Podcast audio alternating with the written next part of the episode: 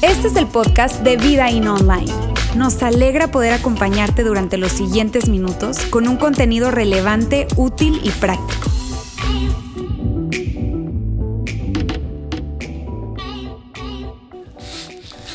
Muy buenos días, amigos. Hoy estamos terminando esta serie de mala leche. Una serie que, una serie que tiene que ver con una de las áreas más importantes de nuestra vida. Y vaya que no exagero cuando digo de las áreas más importantes de nuestra vida, que tiene que ver con las relaciones. Fíjense, esta semana yo escuchaba a una psiquiatra española hablando acerca de cómo ellos ayudaban, sobre todo en este tiempo de tanta complicación que hemos estado viviendo, cómo ellos ayudaban a, que las personas pudiesen llegar a experimentar felicidad en sus vidas. Y ellos decían que el factor número uno que ellos como organización em, tomaban para poder ayudar a alguien en el recorrido de ver la felicidad en su vida era poder ayudarles con sus relaciones. Ese era el factor número uno. Entonces cuando yo escuchaba esto, yo recordaba un poco eso que veíamos la primera semana de esta serie, en donde decíamos que la calidad de nuestra vida está determinada por la calidad de nuestras relaciones. Así es. Es la calidad de nuestra vida está determinada por la calidad de nuestras relaciones. Y en eso, fíjate que nosotros hablábamos que muchas personas muchas veces lo que tratan es buscando esa calidad, porque todos queremos ver calidad en nuestras vidas, todos queremos vivir una calidad de vida, pero en ese afán de querer construir una calidad en nuestras vidas, llámese logro, llámese alcanzar, llámese tener o como se llame, ¿verdad? Muchas veces en busca de esto terminamos perdiéndonos. Y muchas veces tratando de acercarnos a esa calidad de vida, lo que realmente sucede es que terminamos alejándonos. ¿Por qué? Porque no priorizamos lo que debemos priorizar. Y yo no estoy hablando de que esté mal poder buscar, tener, lograr, alcanzar, sino más bien se trata de priorizar.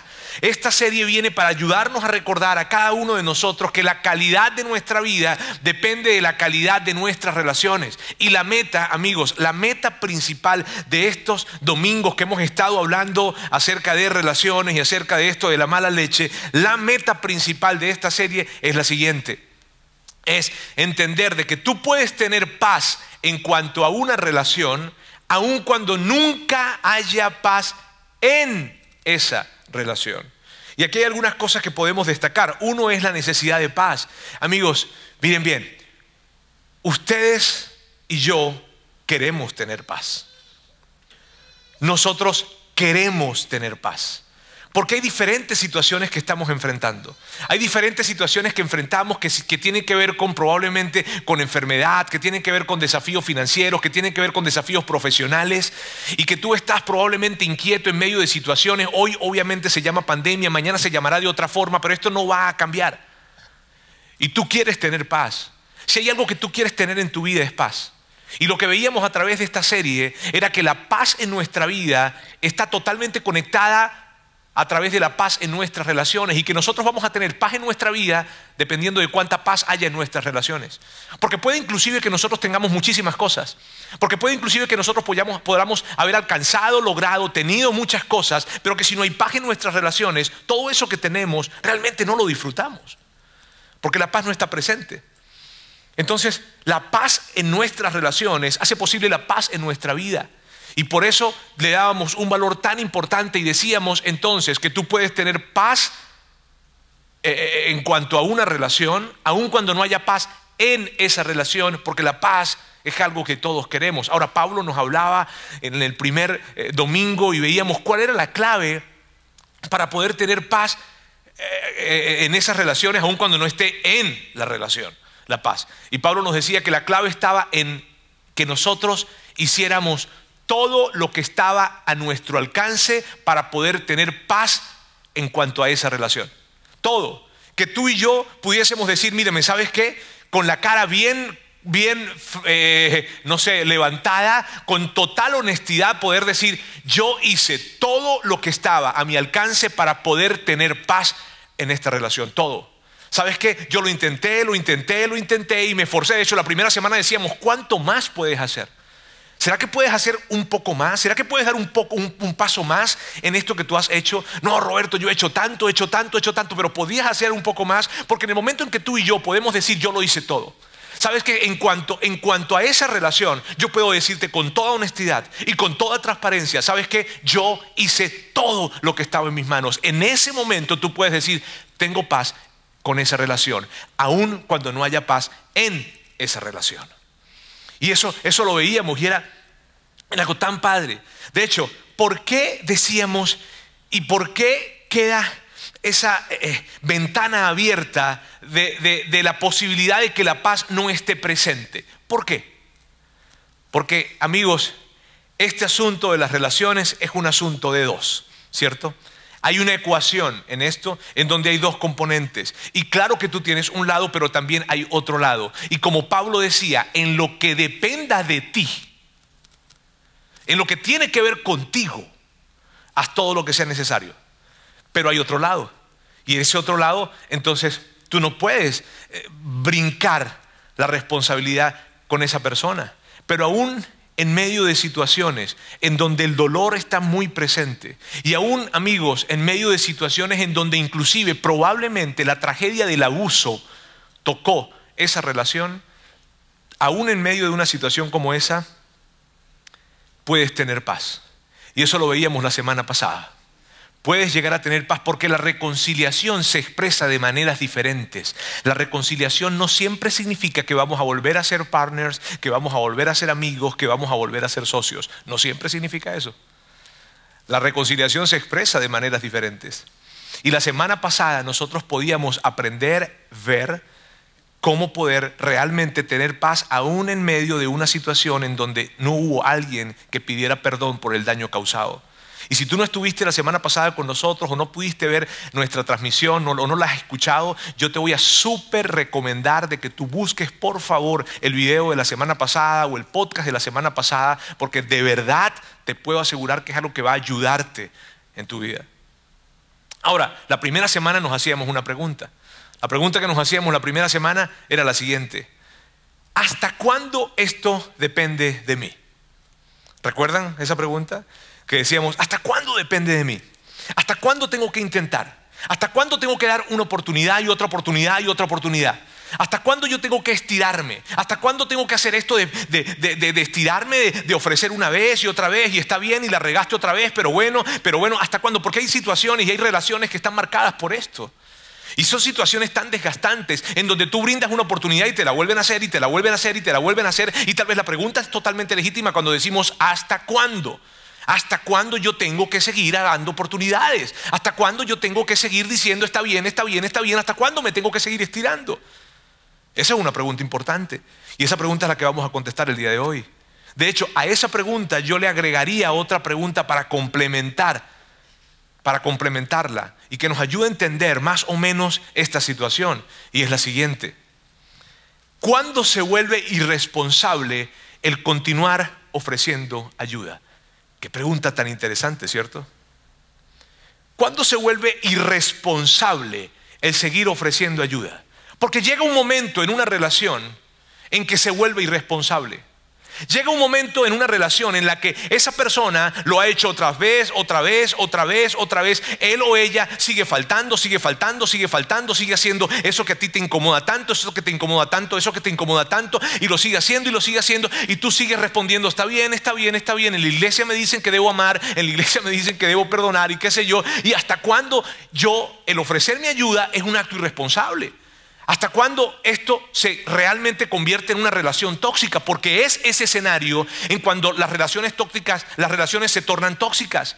Cuando de repente hay alguien en medio de una relación en donde no asume la responsabilidad y en donde hay otro lado que siempre está brindando, está bien, está bien, está bien, me estiro, me estiro, me estiro, te doy otra vez la oportunidad, te doy otra vez la oportunidad. Y la pregunta gira entonces, ¿cuándo se convierte esto en algo irresponsable, vale?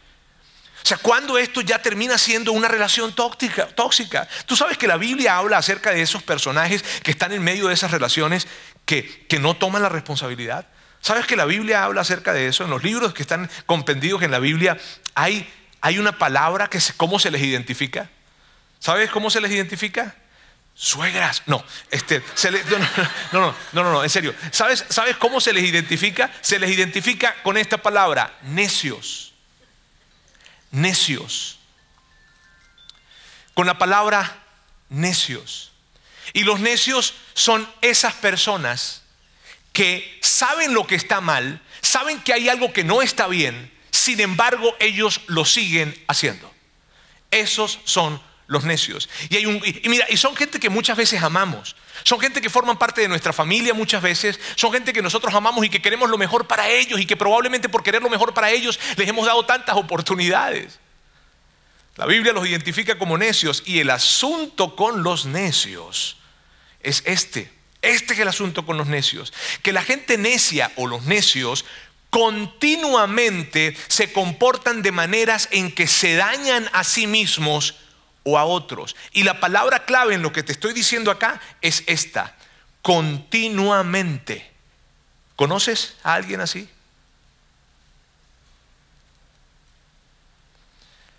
Los necios lo hacen una vez y otra vez y otra vez y dañan a otros y se dañan a sí mismos y lo hacen continuamente. ¿Sabes? Los necios ante situaciones que la vida presente, ante situaciones que en la vida se presenten, cual sea, relacionales, financieras, cualquier situación, el necio no cambia. El necio espera que otros cambien, espera que la vida cambie, espera que todos los demás se ajusten a su manera de ver la vida. El necio no quiere cambiar para poder ajustarse ante una situación que está pasando, ¿sabes? El necio no quiere adaptarse ante algo y probablemente la petición de alguien que le ama para que las cosas mejoren. No, el necio quiere que ahora se ajusten a su realidad y la manera en cómo él vive, entonces que por favor vengan y ahora vivan y entiendan cómo él ve las cosas para que se adapten. Él no busca adaptarse, sino quiere que los demás se adapten a él. ¿Tú sabes que Salomón habla de los necios? Y Salomón habla de ese cuadro de la necedad. De hecho, Salomón, tú sabes, el tercer rey de Israel, conocido por su gran sabiduría, y él cuando habla acerca de la necedad, lo habla de una manera profunda, pero de una manera muy desagradable. De hecho, asquerosa. Sí, se las voy a poner acá.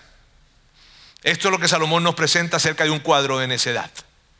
Él dice, como vuelve el perro a su vómito, así el necio insiste en su necedad. ¿Cierto que esa imagen es desagradable? ¿Te, imaginas ya el perrito vomitando y...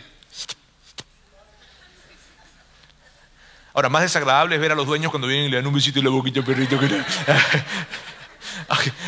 Ahora, mire, yo, quiero los perros, está bien, yo no, no, no, es que, no es que los odio, está bien, en mi casa hay un perrito.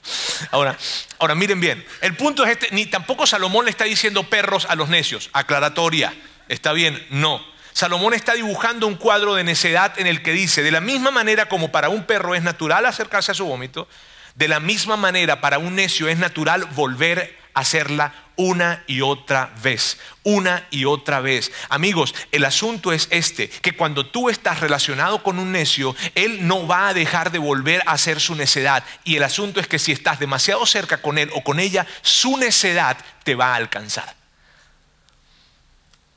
Entonces, ¿Cuándo digo basta? Entonces, ¿cuándo digo ya vale, se acabó? Ya, ya, ya es suficiente. ¿Cuándo? ¿Cuándo yo coloco entonces esta palabra en la relación? ¿Cuándo coloco la palabra límite en la relación? Porque esta palabra es la que vamos a hablar hoy. ¿Cuándo? En una relación en donde estás tú y esa otra persona. Esa persona en donde la mala leche se ha metido de una manera, la, la relación está cargada de mala leche. Y para que sea posible la paz en esa relación, esta palabra tiene que estar presente. No será posible que haya paz en esta relación si la palabra límites no está presente. ¿Sabes? Esa palabra que es tan importante. Esa palabra que representa una línea que dibujamos en donde esa línea representa esto que está aquí es mi responsabilidad. Y esto que está allá es tu responsabilidad.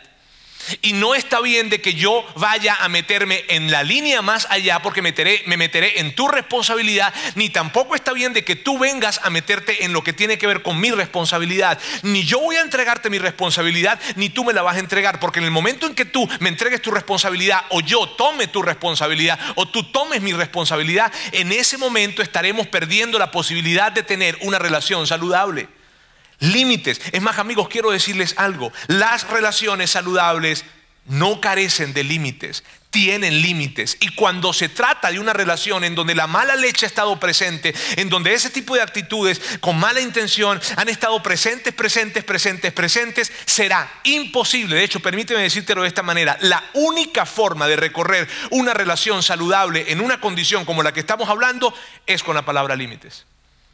No hay forma de otra. No hay, otra forma. Ahora, ¿cuándo coloco un límite? Ok, Roberto, entiendo esto.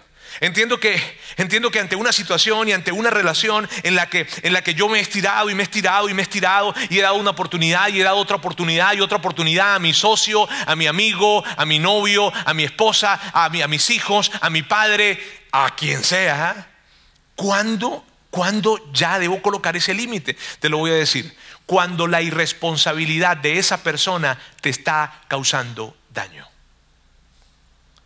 Cuando la irresponsabilidad de esa persona le está causando daño a él o a ella, o te está causando daño a ti, o peor aún, ya le está causando daño a otras personas.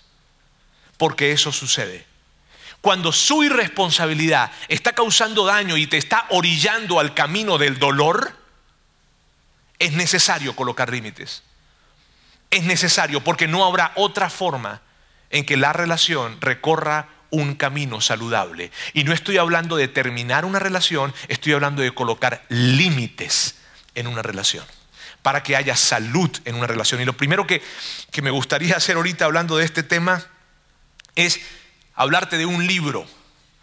Eh, un libro del que, de que sirve como fuente para hablar mucho de lo que estamos hablando hoy. Es un libro que se escribió hace mucho tiempo, lo escribió un hombre llamado Henry Cloud y John Townsend. Es una referencia total, es, el libro que está acá, se llama Límites. Y si tú estás en medio de una situación como esta, esto sería lo primero que yo te recomendaría a ti. Compra ese libro.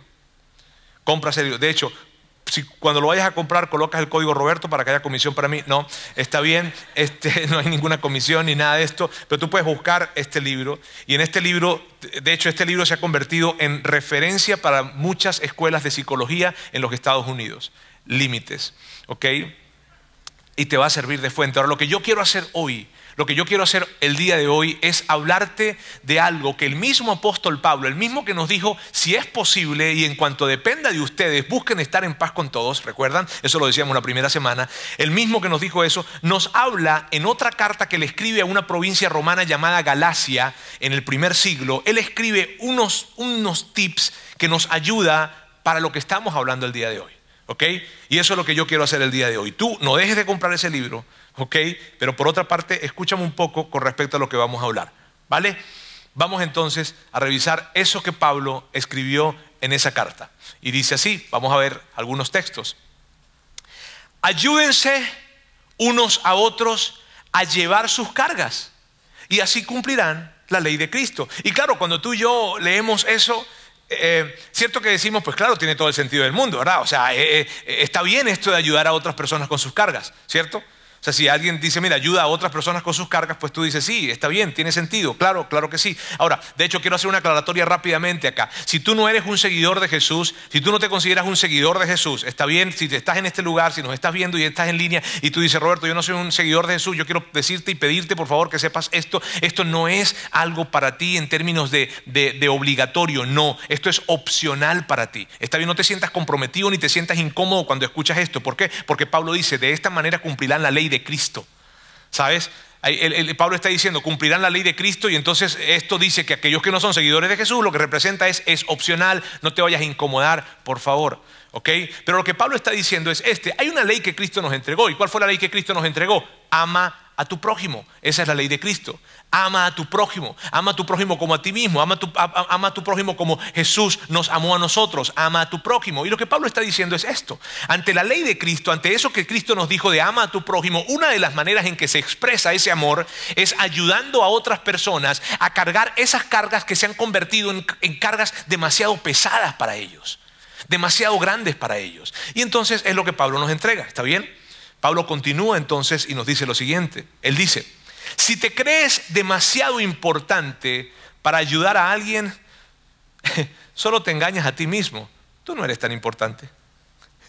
Pablo era increíble, ¿cierto? O sea, a mí me encanta Pablo, la verdad. Sí, porque Pablo como que está advirtiendo esto. Pablo está advirtiendo que, mira, que puede que cuando él esté diciendo, oye, ayuda a otras personas en sus cargas, en sus situaciones, puede que alguien diga, no, yo no tengo tiempo. Yo tengo cosas más importantes que hacer. No, yo, yo, yo no. Y Pablo dice, mírame, a ver, si por alguna razón, cuando tú escuchas esto de que ayudes a otros en sus cargas, tú sientes que tienes cosas muy importantes que hacer, que tú no los a ellos tú no los vas a ayudar. Tú podrías ayudar a estos, pero a ellos jamás los podrías ayudar porque ellos son unos pecadores o, porque ellos son, eh, no, no, no están en tu nivel. Si por alguna razón tú crees que tú tienes más importancia que otra persona por lo que tienes, por lo que sabes, porque eres demasiado bueno, si acaso existe eso, si, si por alguna razón tú te crees demasiado importante, Pablo dice, no te engañes, no lo eres. Hijos. Ese era Pablito. ¿no? Entonces Pablo dice, ayúdense, no hay razón para no ayudarse. Y luego continúa, espectacular lo que dice, dice esto, dice, cada cual examine su propia conducta. Mírame, si, si con esto de, ayudar con las cargas a otras personas, por favor, haz algo, detente y examina a otros. ¿Por qué Pablo nos dice esto? Porque Pablo sabe que tú y yo tenemos una tendencia y nuestra tendencia es a ver la responsabilidad de otros o la irresponsabilidad de otros. Tu tendencia y la mía no va a ser a examinarnos. Y me encanta porque Pablo nos detiene y nos lleva a esto. Hey, amigos, hey, Mario, María, Ricardo, hey, hey, detente un momentito, por favor, examina tu propia conducta. Y sabes, yo quiero decirles algo, examinar nuestra propia conducta no es algo que sucede de inmediato, no es algo en lo que tú dijiste, te sentaste y por cinco minutos dices, dices esto, voy a tomarme cinco minutos para examinar mi conducta. No, examinar tu conducta requiere detenerte y pensar. Y Pablo dice, detente, examina tu conducta. No tiendas a responsabilizar al otro o a ver por qué sí o por qué no el otro. No, tú examina tu propia conducta. ¿Estás, ¿Estás haciendo lo que tienes que hacer? ¿Estás comportándote de la manera que tienes que comportarte? ¿Estás diciendo sí cuando debes decirlo y estás diciendo no cuando no debes cuando debes decirlo? ¿Estás examinando tu conducta o te estás precipitando a levantar juicios con rapidez? Pablo dice, examina tu propia conducta en esta relación en esta situación que estás teniendo, ¿qué onda contigo? ¿Qué onda con lo que estás haciendo? Y luego él continúa y dice esto. Dice, y si tiene algo de qué presumir, o si alguien tiene algo de qué presumir, que no se compare con nadie. O sea, Pablo dice, mírame, si, en ese examen, si, en ese examen, si en ese examen que tú te vas a hacer, ¿está bien? Si en el examen que tú te vas a hacer, tú te das cuenta que hay algo en lo que tú pudieses presumir, ese orgullo que no es malo, ¿está bien? eso, eso, esa satisfacción que da cuando tú te esfuerzas y logras algo. Ok, si hay algo de qué presumir, está bien, disfrútalo, pero por favor no te compares con nadie, porque en el momento en que te empiezas a comparar con alguien, estás pasando el camino de la salud. ¿Sabes? O sea, tú puedes entonces disfrutar lo que estás haciendo y el resultado de lo que estás haciendo, pero cuando empiezas a, compararte, ah, mira, logré esto, me gradué, eh, pude bajar de peso, este, logré comprarme mi coche, entré a la universidad, me gané la beca, lo que sea. Por favor, disfrútalo, pero no te compares con otras personas, porque allí estará eh, ya la línea de lo no saludable. Y eso es lo que Pablo nos está ayudando, ¿ok? A entender. Ahora, luego Pablo dice algo que, híjole, como que nos destantea un poco. Y esto es lo que Pablo dice. Pablo dice que cada uno cargue con su propia responsabilidad. Y, si tú eres como yo, no sé, ¿verdad? A mí me saca de onda esto. ¿Por qué? Porque, bueno, claro, ¿quién te, bueno, Pablo, ¿quién te entiende? Al principio dijiste que ayuden con sus cargas a otros. Y ahora dices que cada quien cargue con su responsabilidad. Y luego A ver, Pablo, ¿quién te entiende? ¿Quién te entiende con esto? Y, yo quiero, en un momento vamos a ver la diferencia de ayudar a personas con sus cargas y de cargar tu propia responsabilidad. En algún momento. Primero, lo que quiero hacer es enfocarme en esta palabra, en cargar con su propia responsabilidad.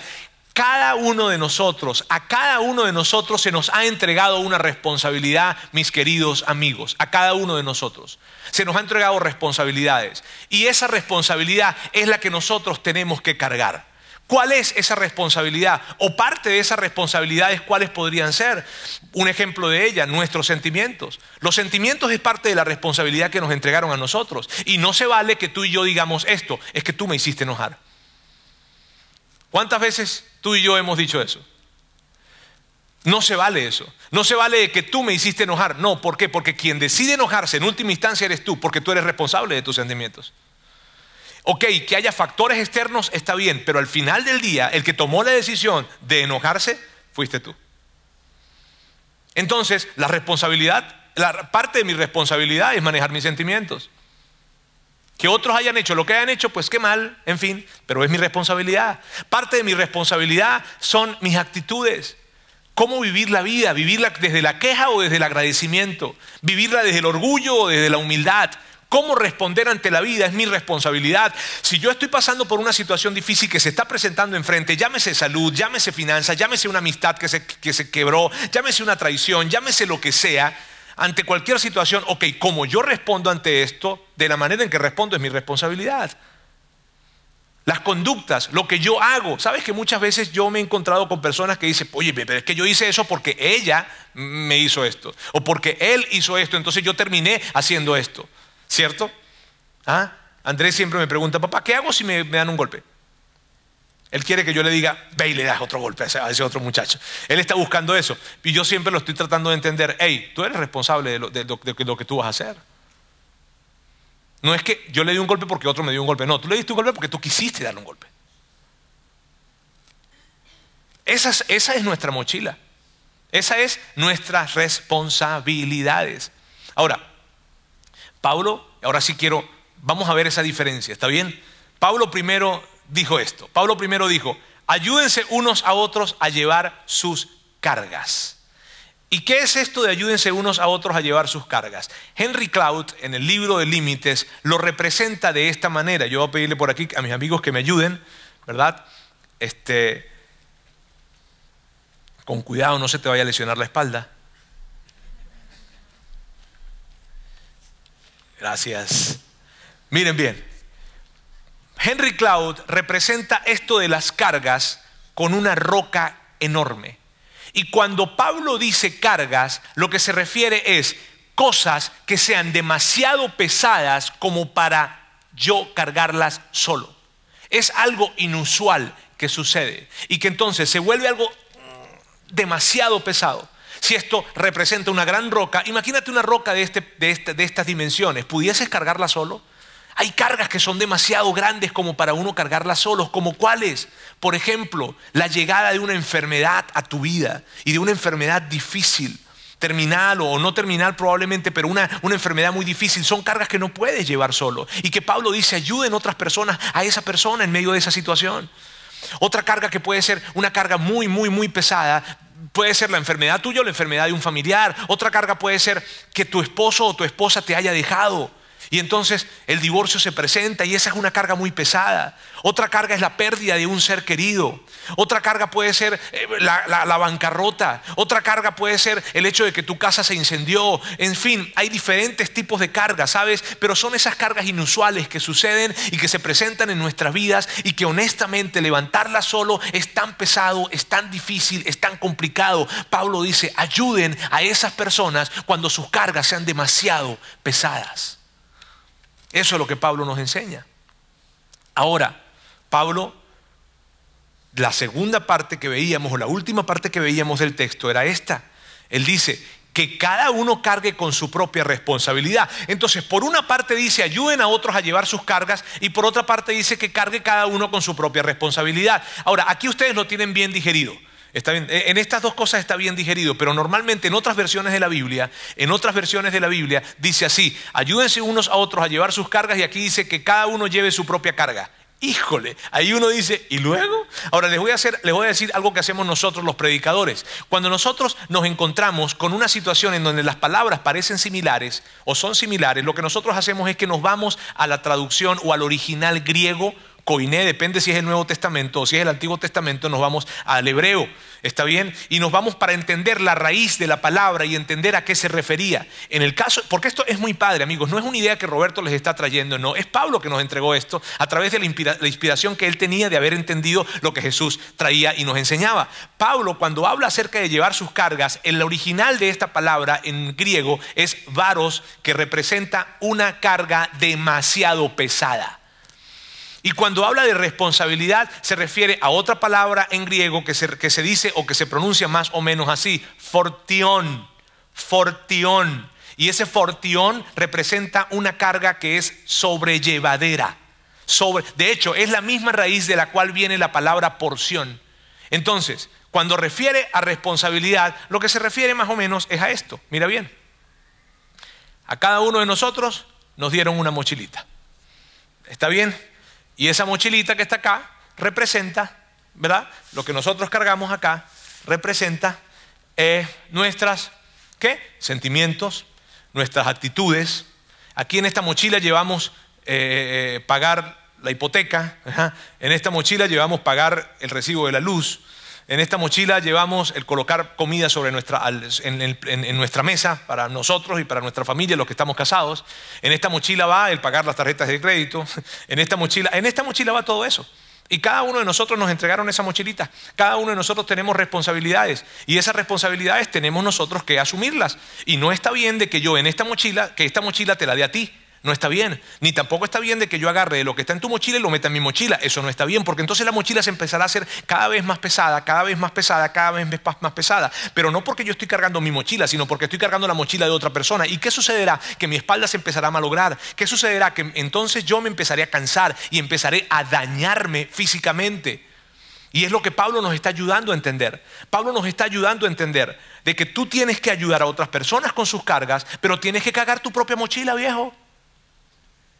Tienes que cargar tu propia mochila.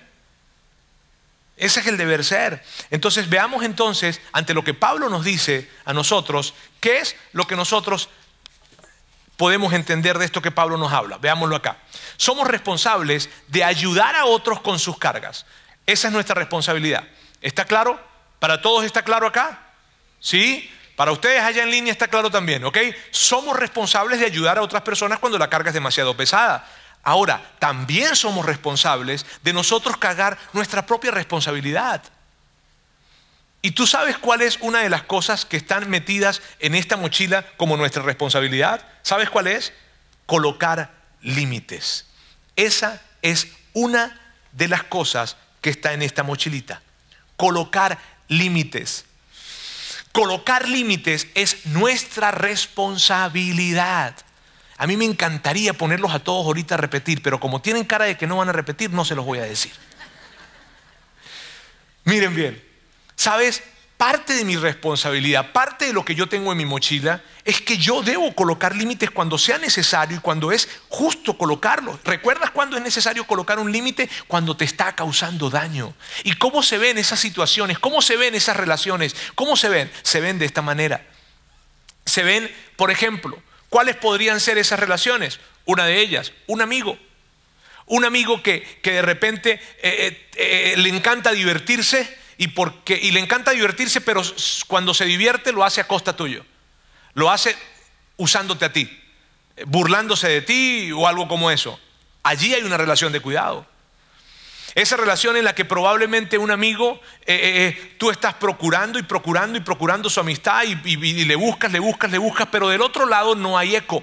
Del otro lado no hay una, una reciprocidad en la relación. ¿Sabes qué? Detente porque ahí hay algo que no está bien. Las relaciones siempre son de dos vías. Allí hay una relación que probablemente hay que colocar un límite.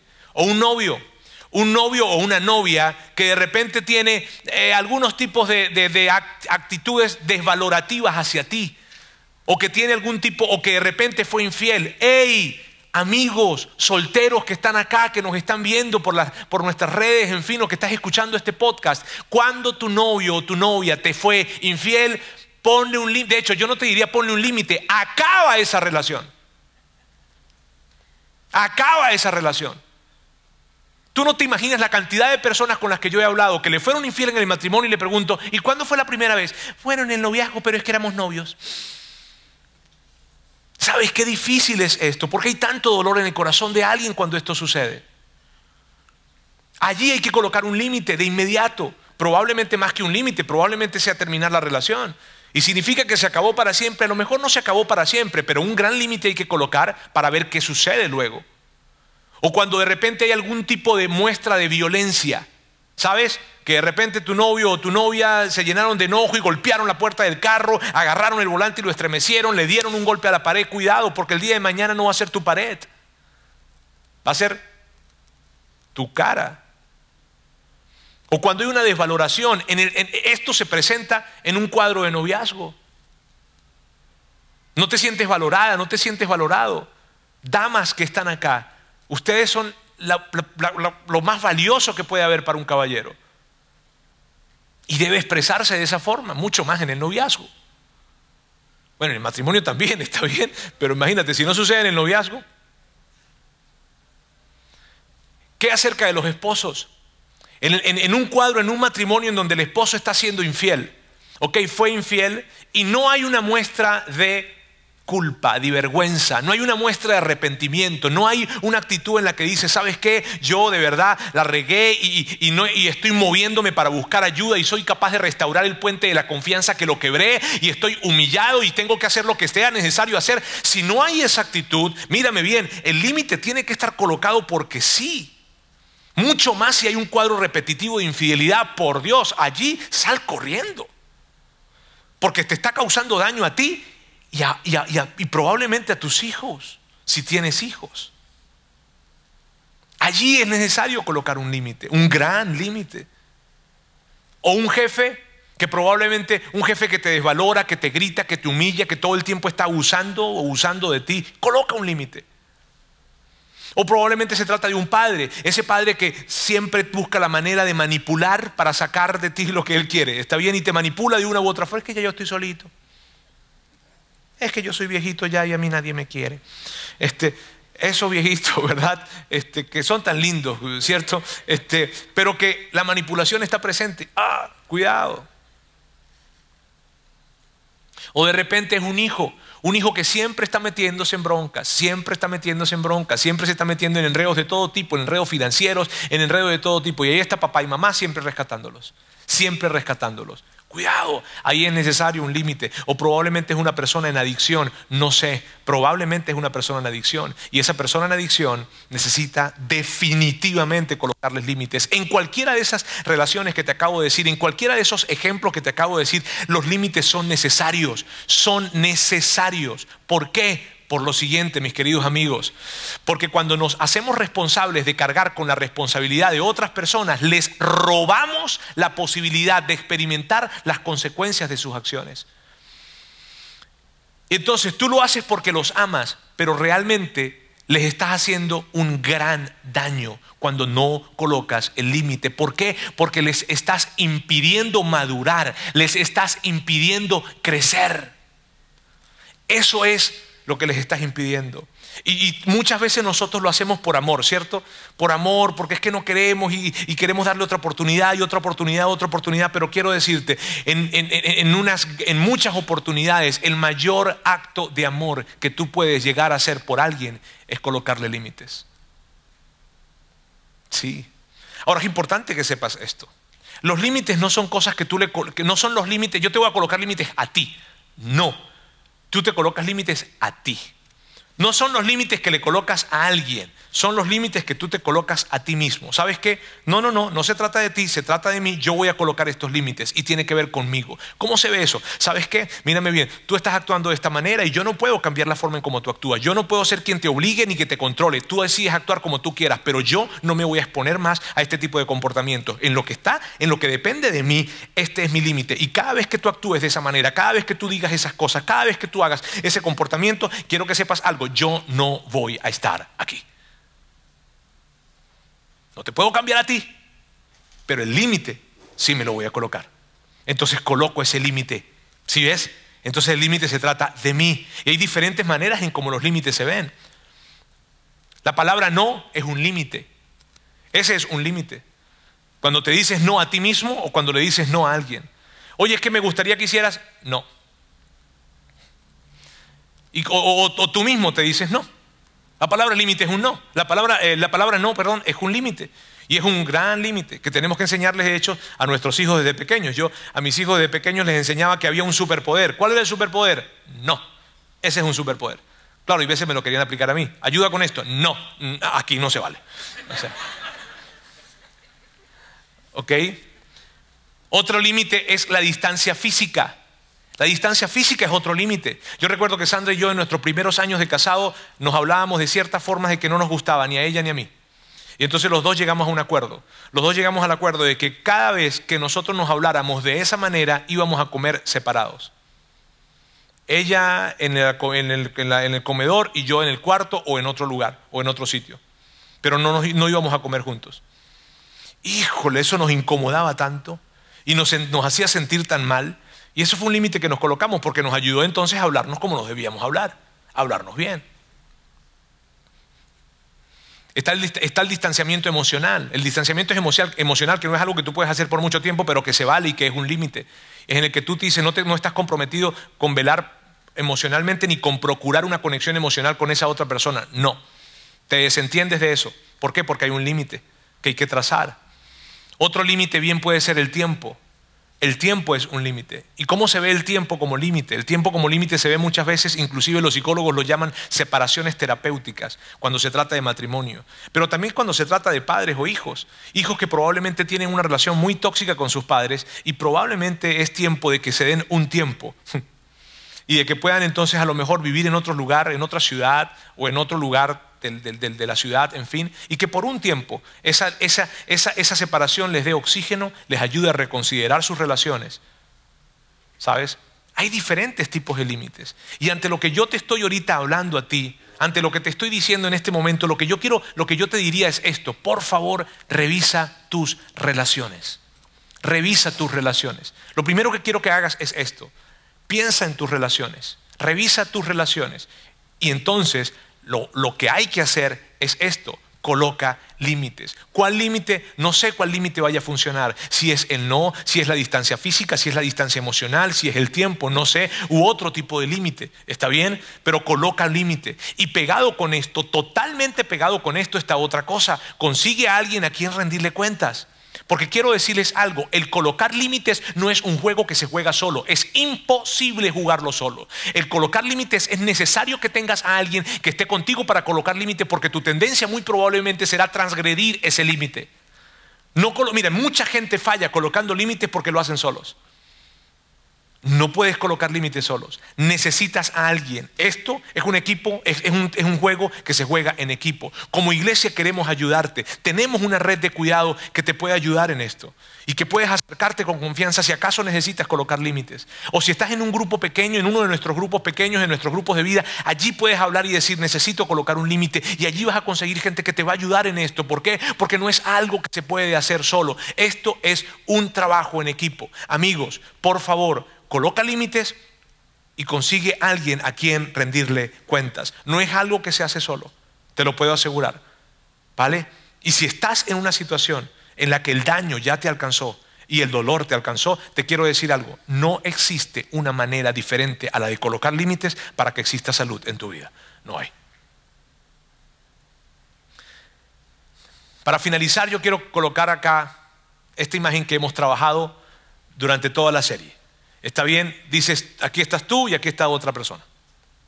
Ahora yo quiero, ante esto, tú quieres paz. Ahora, colócale un nombre acá. ¿Puedes colocarle un nombre acá? Sí, no lo vayas a decir en voz alta, por favor. Pero puedes pensar en un nombre acá. Es tu, es tu amigo, es tu amiga, es tu vecino, es tu socio, es tu amigo de la prepa, es tu amigo de la universidad, es un familiar, no sé. Colócale un nombre. ¿Ya se lo colocaste? ¿Sí? A la cuenta de tres todo lo vamos a gritar. No. Ok, miren, miren. Aquí colocas el, nombre. ¿Ya lo colocaste? Haya poquita o haya poca mala leche o mucha mala leche. Haya lo que haya. Ahora tú tienes que hacer algo. Tú tienes que hacer algo. Yo estoy terminando, estamos terminando la serie y estoy terminando este mensaje. ¿Está bien? No se vayan a preocupar. Pero tú tienes que hacer algo. Y, en esta serie, en todo, este, este tiempo que nosotros hemos hablado, yo te invito, tú tienes que hacer algo, tú tienes que ser más empático, probablemente eso es lo que tienes que hacer, o probablemente debido a que tú fuiste dañado, tienes entonces que pedir perdón, o perdón, perdonar, porque tú fuiste dañado. Pero si tú fuiste el que dañaste o el que ofendiste, entonces tú tienes que, perdón, tú tienes que ir a pedir perdón. O por último, tú tienes que tal vez colocar límites. Pero hay cuatro cosas que tú tienes que hacer. Esta serie termina con que tú tengas esta comprensión. O tienes que ser más empático y tienes que recorrer el camino de la empatía. O tienes que ir a pedirle perdón a alguien porque tú ofendiste a alguien. O tienes que perdonar a alguien porque alguien te ofendió a ti. O tienes que colocar límites. Alguna de estas cuatro cosas tienes que hacer. Y te quiero decir esto con el mayor de los cariños del mundo. Si tú no haces eso, perdiste estos tres domingos acá. Pero tienes que hacer algo. ¿Por qué? Porque es posible de que tú tengas paz con esa relación, aun cuando no haya paz en esa relación. Pero en cuanto a depende de ti, tú tienes que hacer todo lo que está en tus manos para que así sea posible. Perdonar, pedir perdón, ser empático o colocar límites.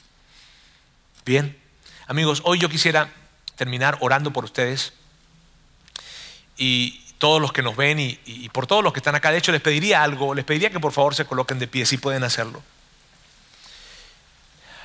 Y todos los que están viéndonos en nuestra transmisión o escuchándonos, ustedes no tienen que ponerse de pie, está bien.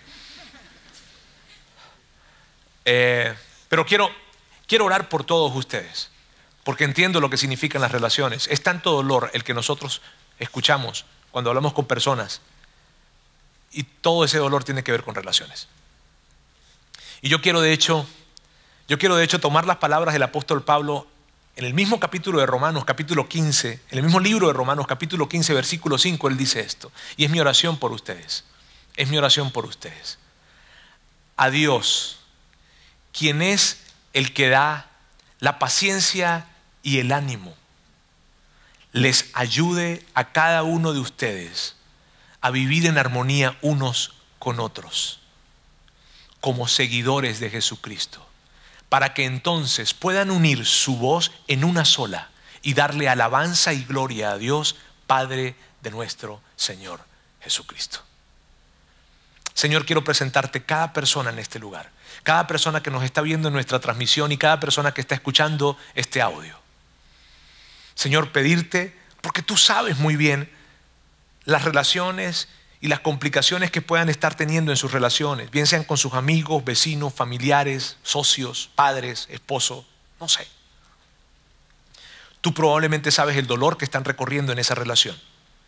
Pero yo quiero pedirte hoy, de esa manera como Pablo pedía, pedirte que les entregues esa paciencia y ese ánimo para poder vivir en armonía con todos y que ellos hagan lo que tengan que hacer ellos tengan que recorrer el camino de la empatía, tengan tal vez que pedir perdón, tengan tal vez que perdonar o tengan tal vez que colocar límites con la fuerza y el ánimo que tú les entregas para que entonces la paz sea posible en sus vidas y en sus corazones y vivan como verdaderos seguidores de Jesús.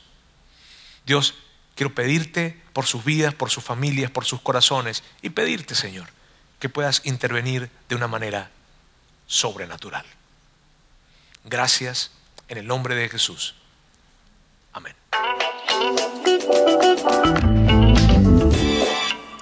Sigue conectado a los contenidos de Vida In Online a través de nuestro sitio web y de las redes sociales. Muy pronto estaremos de vuelta con un nuevo episodio.